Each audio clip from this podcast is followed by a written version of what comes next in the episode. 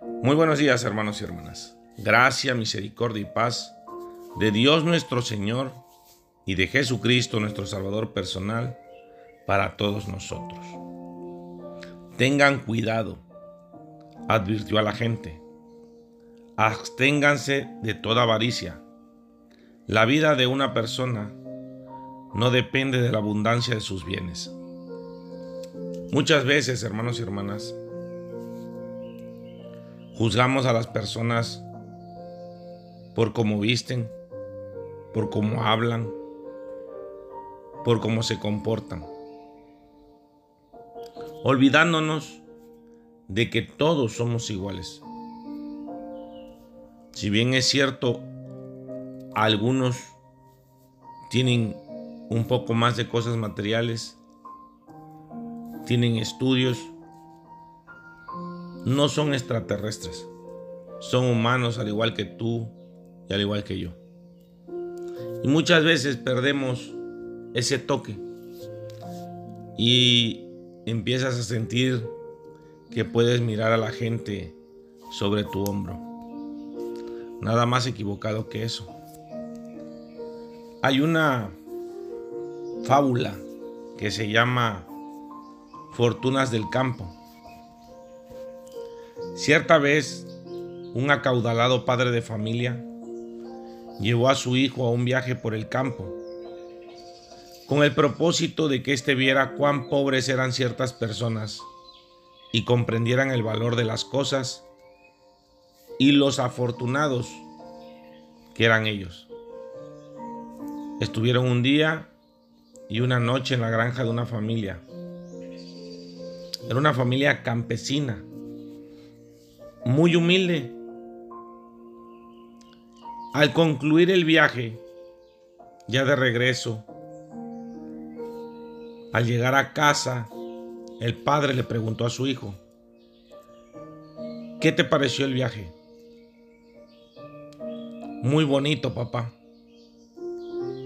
¿Viste qué tan pobre y necesitada puede ser la gente? Sí, padre. Lo pude ver lo pude apreciar y lo pude sentir. ¿Y qué aprendiste? le preguntó el padre al hijo. Vi que nosotros tenemos un perro en casa. Ellos tienen cuatro. Nosotros tenemos una piscina de 25 metros. Ellos tienen un río sin fin. Nosotros tenemos lámparas importadas en el patio. Ellos tienen las estrellas. Nuestro patio llega hasta el muro de la casa. El de ellos hasta el horizonte. Especialmente papá, vi que ellos tienen tiempo para conversar y convivir en familia. Tú y mi mamá deben de trabajar todo el tiempo y casi nunca los veo. El padre se quedó mudo, desencajado, y el niño agregó, gracias papá por enseñarme lo ricos que podríamos llegar a ser. El dinero no es malo, lo hemos mencionado una y otra vez ayuda, pero no debemos de permitir que nos domine o que dependamos solamente de él. Lo comentaba yo hace unos días que muchas veces perseguimos el dinero y dejamos a un lado a Dios. Y cuando rectificamos nuestro camino y dejamos de perseguir el dinero y comenzamos a seguir a Dios, todo lo demás, hermanos y hermanas, llega por añadidura.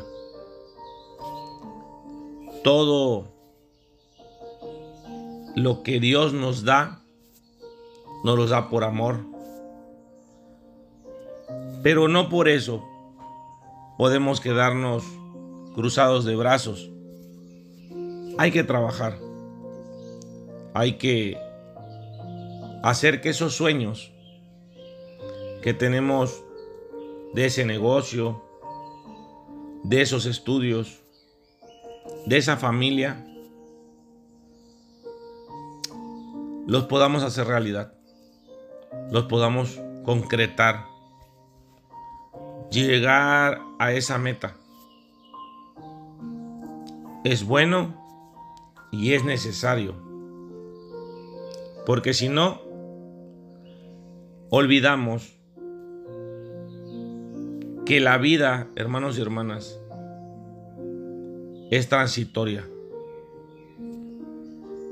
y que si hoy pudimos abrir los ojos, es señal de que vamos a poder disfrutar este día que Dios creó para todos y cada uno de nosotros. Pero en especial, podemos empezar a trabajar por recuperar el tiempo que hemos perdido o que hemos sacrificado por nuestro trabajo, por nuestras múltiples ocupaciones, en detrimento de nuestra familia. Es importante retomar esas conversaciones con nuestros hijos,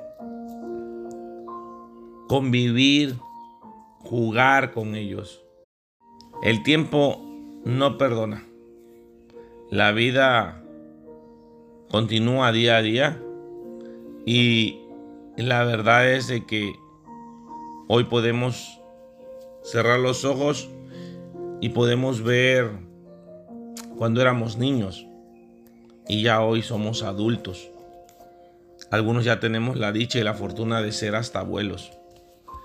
Pero no se nos olvida, o al menos a mí en lo personal no se me olvida, que sé lo que es vivir en la pobreza.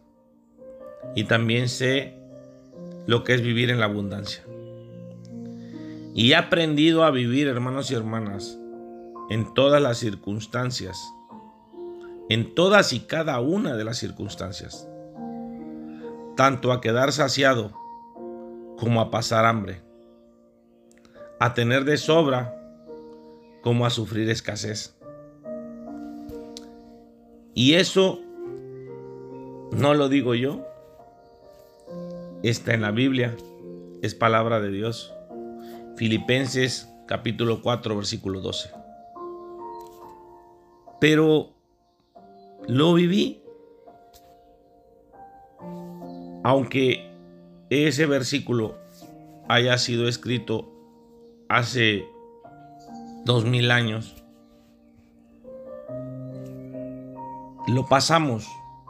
Muchos de los que estamos escuchando este audio, lo pasamos sabemos el valor de una tortilla dura, le digo yo. Y cuando sabemos valorar,